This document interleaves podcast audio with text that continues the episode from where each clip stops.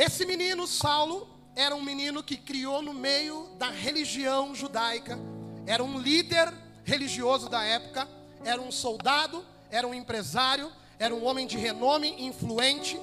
Nos dias de hoje, seria alguém envolvido com política, seria alguém envolvido com projetos sociais, seria um líder ou uma liderança da igreja local nessa cidade. Um menino que se destacava muito, talvez um cara que nos dias de hoje teria muitos e muitos seguidores nas redes sociais e admirado por uma, uma grande multidão. E isso fazia com que ele tivesse certeza das suas convicções. Ou seja, até parece redundante isso, mas ele tinha certeza daquilo que primeiro nascia dentro dele. As convicções dentro dele eram muito vivas e era muito difícil alguém fazer Saulo mudar de ideia. E a gente acha que é bonito isso. A gente acha que a gente permanecer firme numa postura e numa posição que muitas vezes as pessoas estão dizendo para nós que não é a certa ou que está um pouco fora do padrão do céu divino, isso é uma característica bonita nas nossas vidas. Não, nós temos que ser flexíveis. Por que, Juliano? Porque Jesus foi flexível? Não, Jesus nunca errou. E se por um acaso tem alguma coisa da sua vida que está um pouco diferente de Jesus, você precisa ser flexível para poder se encaixar no mal de Jesus. Amém? Então tá, continuando. Saulo era um líder religioso que achava que a seita do caminho, ou seja, as pessoas que seguiam Jesus, não podiam ser pessoas de Deus, não tinham condições de exercer aquilo que Jesus tinha deixado como herança na sua palavra na terra. Eles esperavam um Messias que viria com um grande exército, e até hoje os judeus esperam isso: um Messias que venha com um grande exército e acabe resgatando o povo de Israel. E Jesus vem com toda a humildade, nasce com toda a humildade, cresce com toda a humildade, espera com toda a humildade, porque com 30 anos de idade é que ele, sabendo todas as coisas, se revelou ao mundo, e aí todo mundo que está na volta não consegue acreditar que tamanha humildade pode ser o rei dos judeus. Uma característica forte da gente também. A gente costuma descredibilizar aquilo que é simples. A gente costuma julgar as pessoas por uma roupa, por um carro que dirige, por uma casa que mora, e a gente acaba passando batido daquilo que realmente importa, que é a essência das pessoas. Jesus veio nos dar uma aula sobre isso. E aí, nessa história que nós acabamos de ler, Jesus já tinha morrido, ressuscitado e estado com Deus, estava com Deus. E como eu falei e preguei algumas vezes aqui sobre essa palavra, uma vez preguei essa palavra dentro da FEBEM. Como eu preguei em outras vezes, eu acredito que Deus chegou para muitas pessoas e falou com alguns. Chegou para um e disse: Olha só, gurizada, eu preciso que vocês vão lá pregar para um guri chamado Saulo. E aí, o primeiro que Deus falou numa uma, uma fala, enfim, falou ao coração. Esse primeiro falou: Tá louco que eu vou pregar para Saulo? Saulo é perseguidor dos crentes. Daí Deus foi e falou com outro. Falou com Pedro primeiro. Daí foi lá e falou com João: João, preciso que tu vá lá dar um papo reto lá para Saulo, lá preciso que Saulo saiba que eu quero usar a vida dele. Acredito que João pegou e falou: "Tá louco, Deus? Não deve ser tua voz. Não deve ser tu que está falando.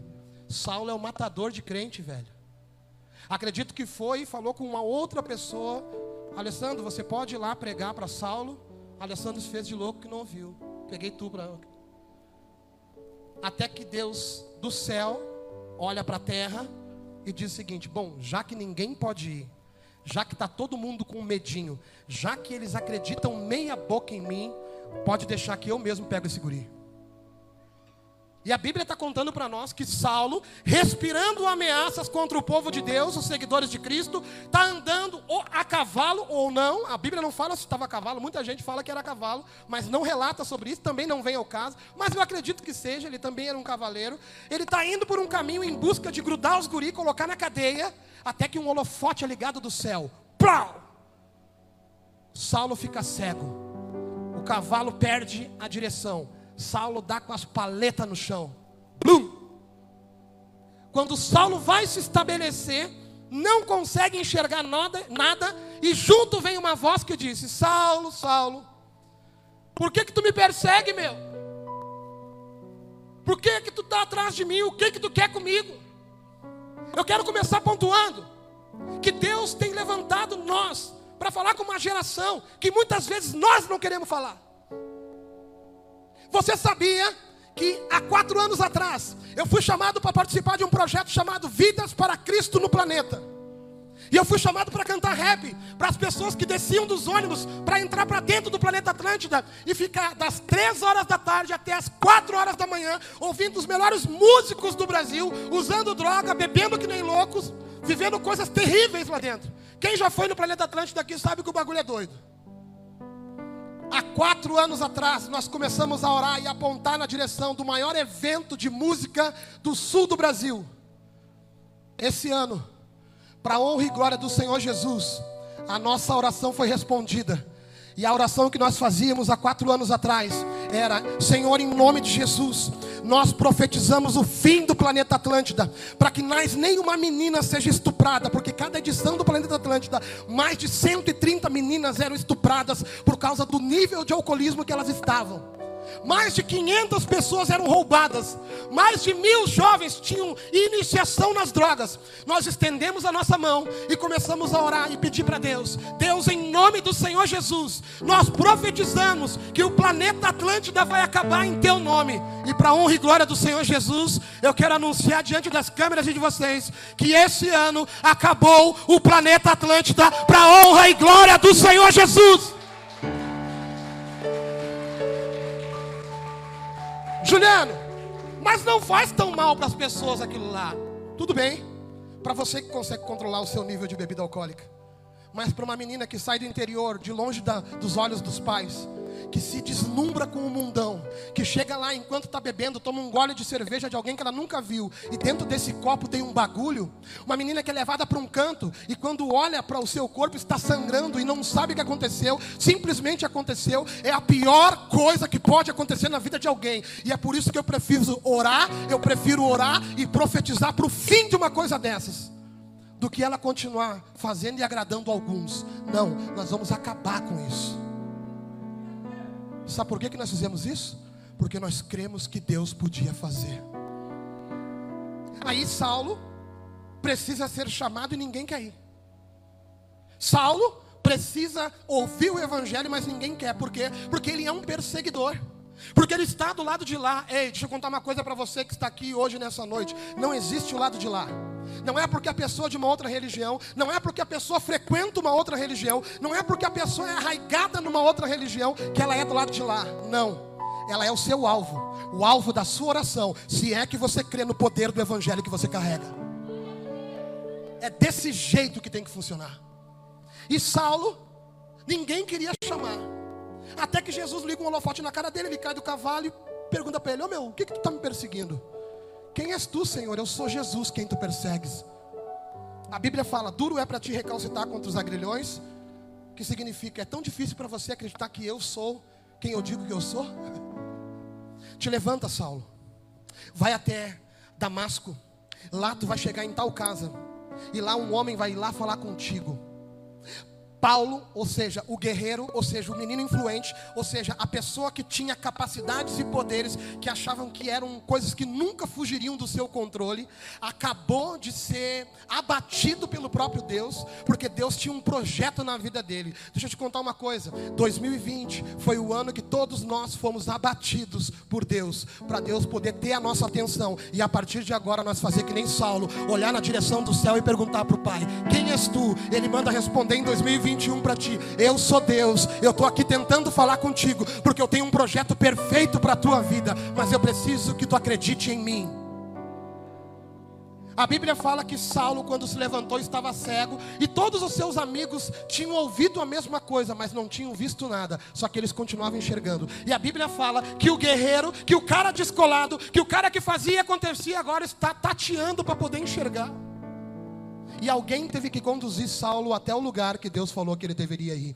A Bíblia fala que chegando lá, ele ficou três dias, que ele não comeu e nem bebeu. Ou seja, por algum motivo, Paulo se absteve daquilo que era natural. Por algum motivo, Paulo fez um jejum. E quando a gente jejua, igreja, a nossa carne morre e o nosso espírito vivifica. Dica para 2021: essa igreja vai jejuar.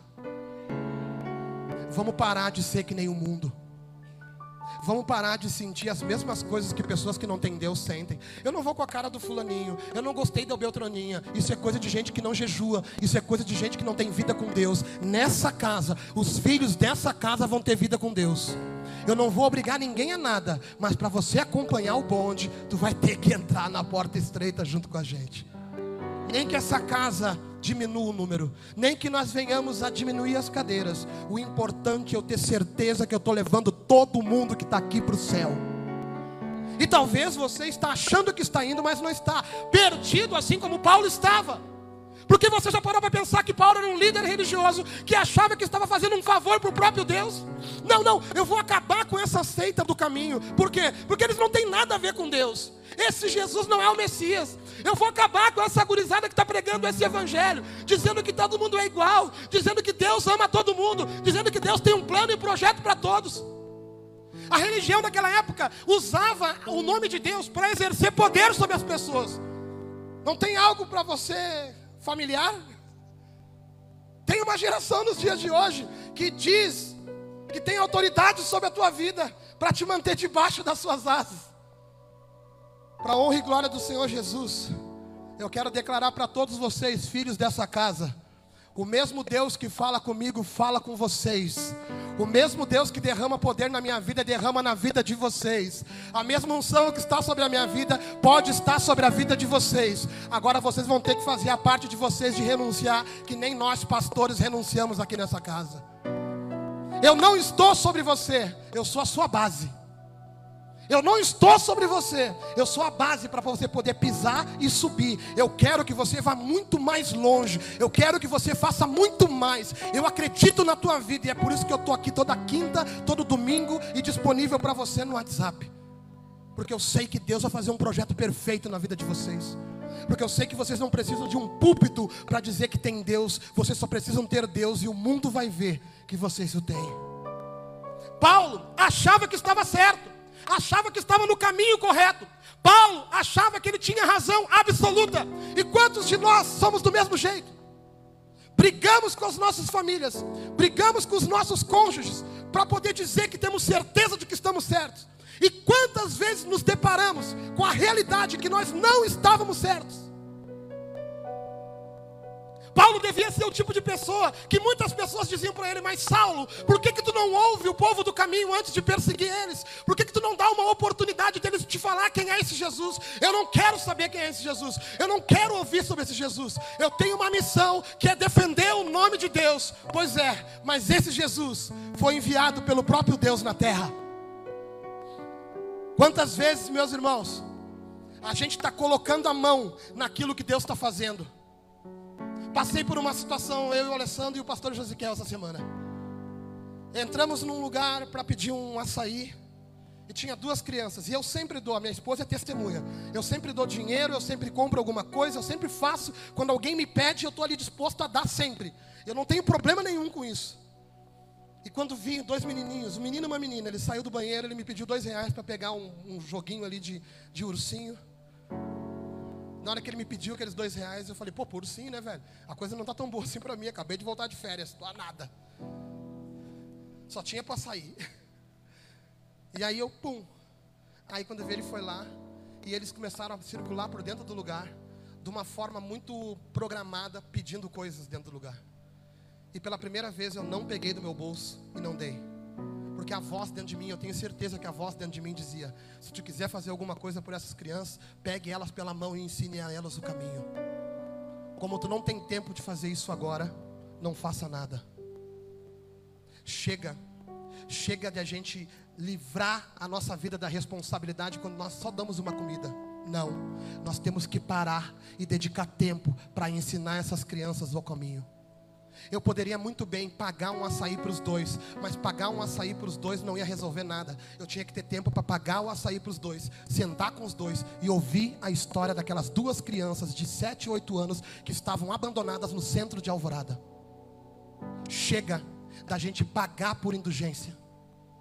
Chega da gente tirar dinheiro do bolso e achar que estamos fazendo muito só porque estamos dando. É tempo de nós fazer aquilo que Jesus está mandando. Ele está mandando o quê? Que nós vá e pregue para os Saulos dos dias de hoje.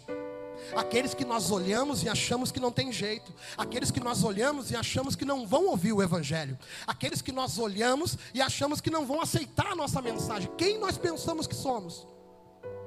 Quem nós estamos pensando que somos?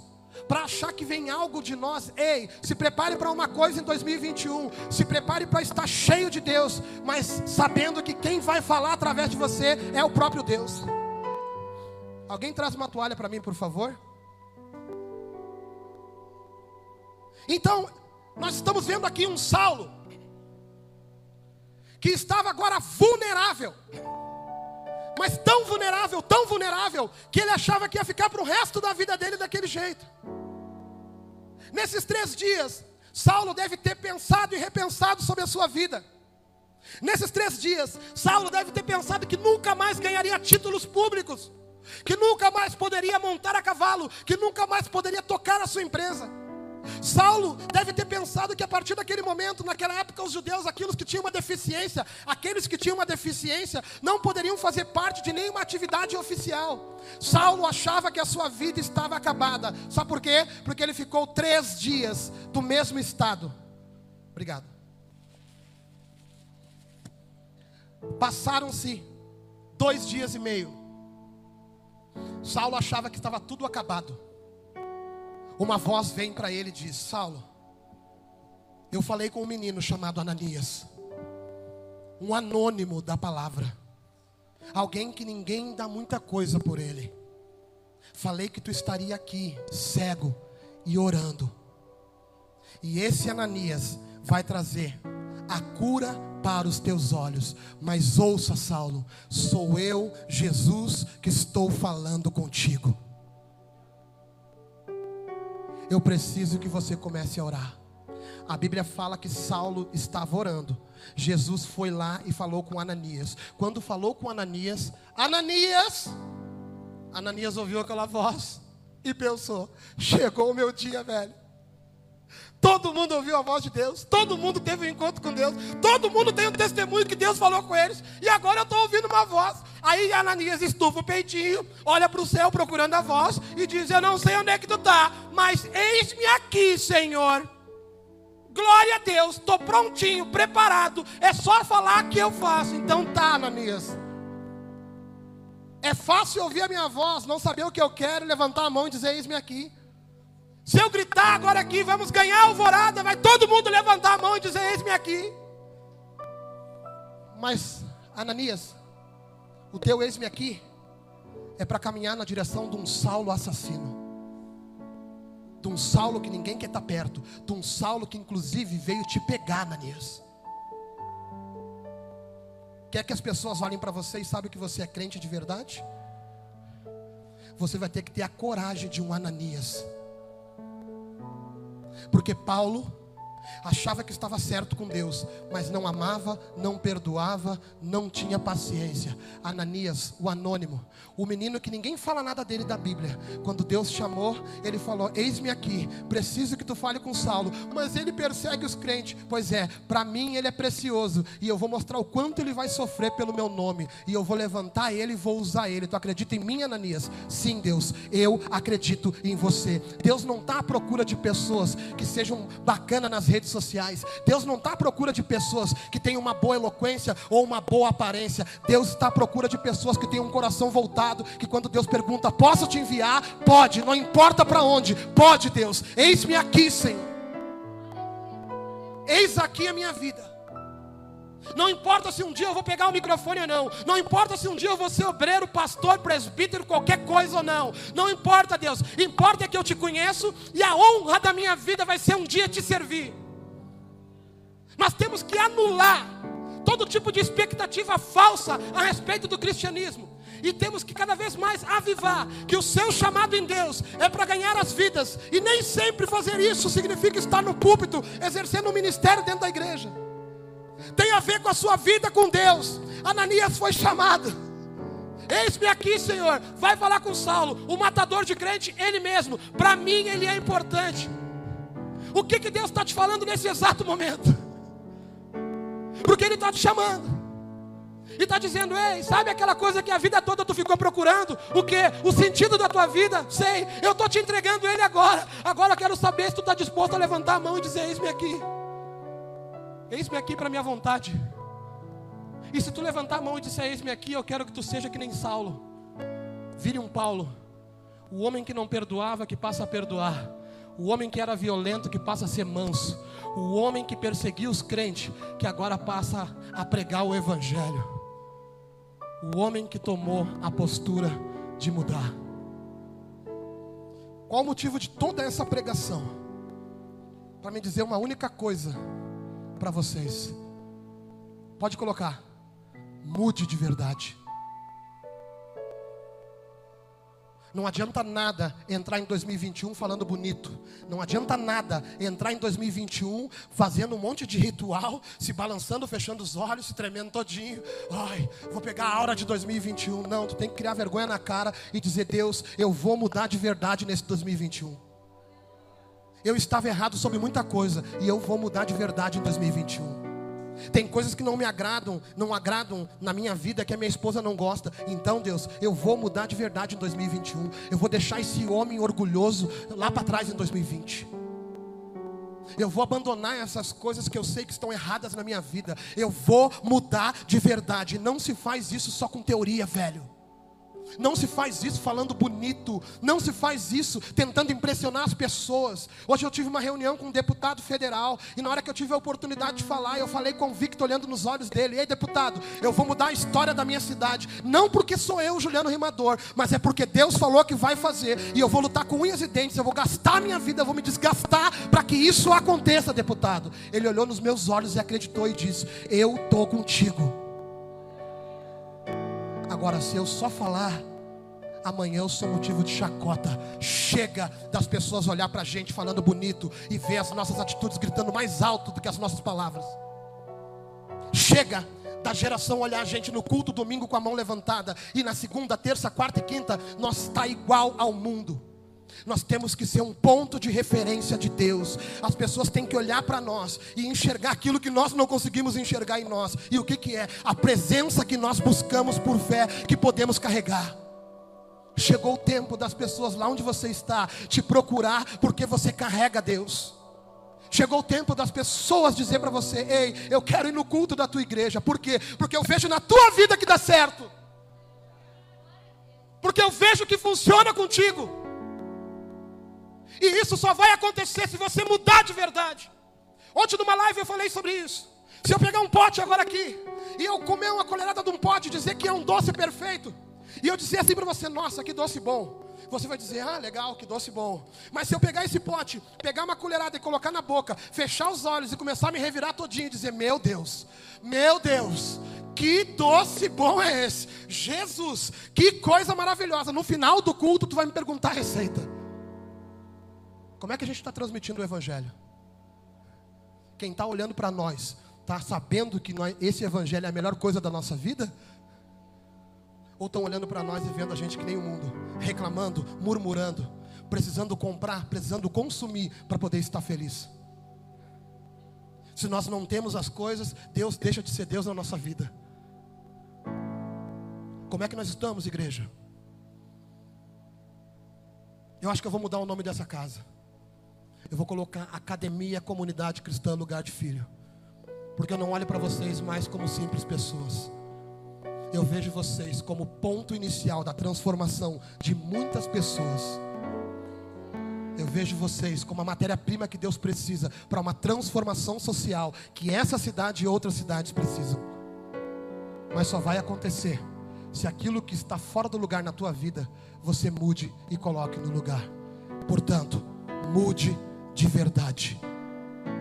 Porque se você não sabe, esse Saulo, o perseguidor dos crentes, que achava que estava certo, o homem que foi derrubado com um holofote na cara, que ficou três dias sem comer, que ficou vulnerável, o homem que foi abatido pelo próprio Deus, para poder ouvir a voz desse próprio Deus e ser levantado por esse próprio Deus, para sofrer em nome desse próprio Deus, foi o homem que escreveu o evangelho que me alcançou e te alcançou. Paulo foi o homem que pregou o evangelho aos gentios. Sabe quem são os gentios? Aqueles que não eram judeus. Sabe quem são eles? Eu e você aí sentado. Foi por causa de um Paulo bandido. Foi por causa de um Paulo que corria com um fuzil na mão nos dias de hoje. Foi por causa de um Paulo maldoso, por causa de um Paulo ruim, um Paulo de coração ruim, que hoje eu e você fomos alcançados pelo evangelho. E pessoas como eu e você, ainda hoje, julgamos quem pode ou não pode ouvir o Evangelho. Se a pessoa entra na igreja com uma fitinha no pulso, uma fitinha na canela, ou uma guia no pescoço, nós não abraçamos do mesmo jeito que abraçamos os outros. Por quê? Porque é de uma outra religião. Que caia por terra isso a partir de hoje. E que se levante os verdadeiros adoradores dessa casa. E a partir de hoje, E a partir de hoje, tu entenda quem tu é. Quando Deus te chamar, tu não responda, eis-me aqui porque é bonito. Mas tu responda, eis-me aqui, porque está disposto a dar a tua vida por esta obra. Deus falou para mim que nós vamos nos espalhar pelo Rio Grande do Sul. E isso vai começar mais rápido do que tu imagina. E eu vou falar mais uma vez. E eu espero que tu ouça e que tu acredite. Os pastores que irão pastorear o Rio Grande do Sul estão sentados aqui neste lugar hoje. Neste primeiro culto de 2021, os pastores que serão enviados, pastores e pastoras que serão enviados, estão sentados aqui hoje. Não duvide, porque há 10 anos atrás, lá onde está o Semar, eu estava escorado, esperando para ser consagrado qualquer coisa neste lugar. Eu não fui consagrado nessa casa, mas o Senhor tratou de fazer a obra na minha vida e me trouxe para cá, pastor, para assumir esse rebanho. Então acredite, Deus pode fazer. Há 13 anos atrás, eu estava no Jardim Porto Alegre com os meus amigos, sem saber quem eu era, para onde eu ia, sem rumo. Um ano depois, o Senhor me chama, transforma a minha vida.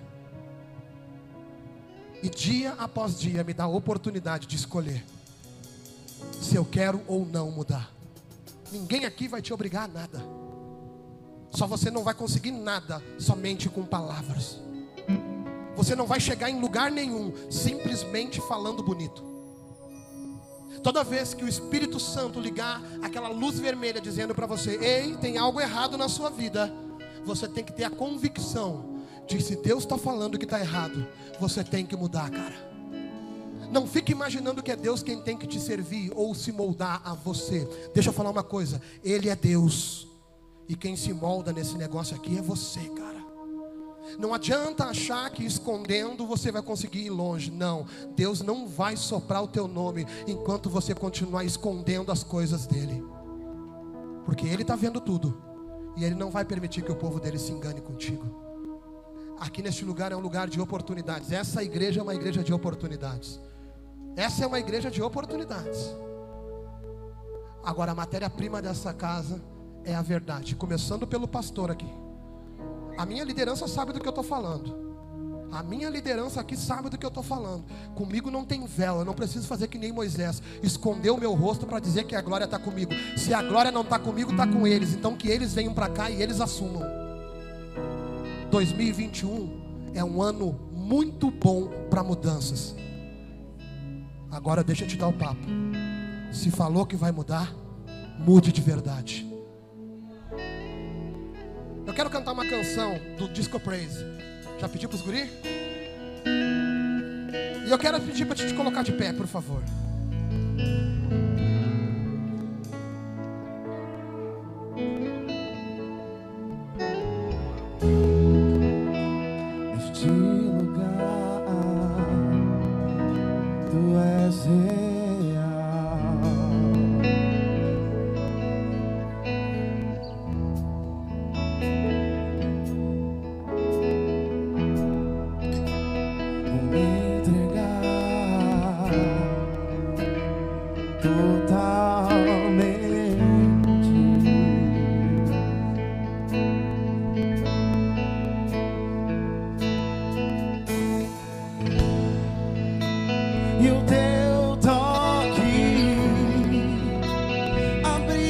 os olhos do meu coração,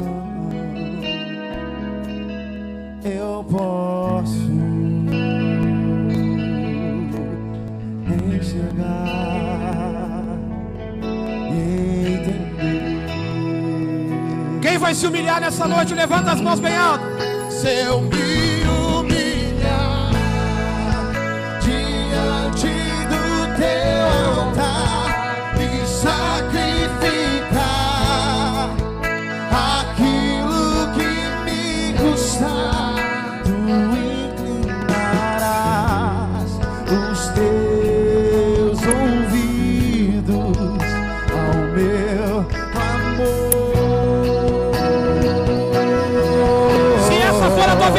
cante alto. Mas vale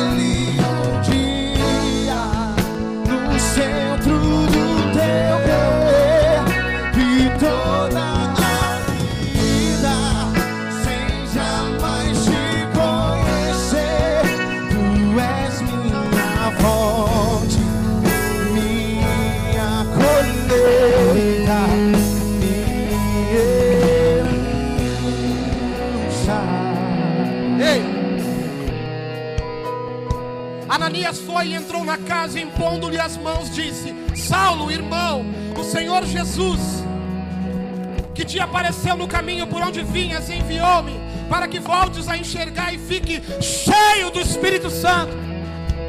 Deixa eu te dizer uma coisa: o Senhor Jesus me trouxe de onde eu estava, o Senhor Jesus me resgatou de quem eu era, o Senhor Jesus me levantou neste tempo, para eu vir aqui dizer para você que estava cego, que achava que estava correto, que hoje chega à conclusão que sim, que você tem que ser flexível, que existem coisas na tua vida que tem que mudar, e você está tomando a decisão e vendo, ei, eu não sou o dono da razão, eu quero mudar e me moldar a verdadeira verdade chamada Jesus.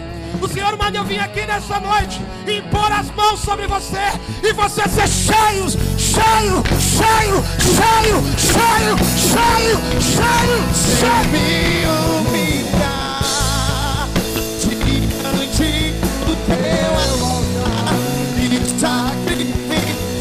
do teu lugar! aquilo que me custar, inclinarás os teus